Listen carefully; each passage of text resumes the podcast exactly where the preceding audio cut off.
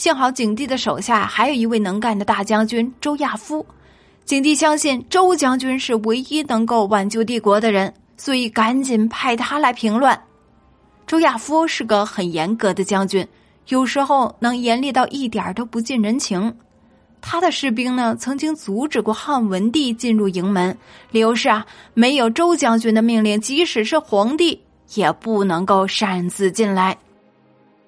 他的士兵规定，在营区内，连皇帝的马车和队伍都只准慢行，不得快跑，理由是军令就如此。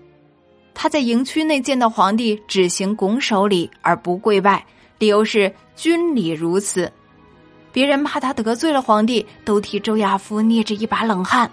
可是汉文帝却说：“哎，这才像是个真正的大将。”文帝临终前告诉太子说：“将来万一国家有急难时，你可以重用周亚夫。”如今这七国造反，景帝果然就用上了他。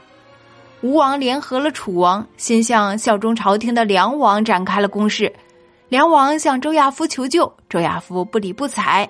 梁王又向朝廷求救，景帝就下达了诏令，要周亚夫去救梁王。可是周亚夫还是不理不睬，他不慌不忙的按照自己的计划，暗中绕着小路，先把敌军的粮食运输线路给切断。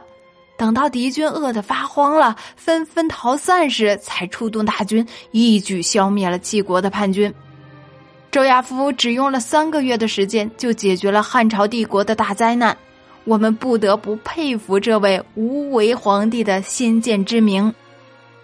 可是啊，汉高祖刘邦如果地下有知，一定会痛哭流涕的，因为刘家的子孙虽然做了皇帝和国王，然而他们彼此之间的惨烈争斗，是一点儿也不亚于外人呢。这就是后面的故事了，小朋友们，感谢大家的收听，欢迎大家点赞、评论和分享，咱们下一集故事再见啦，小朋友们，拜拜。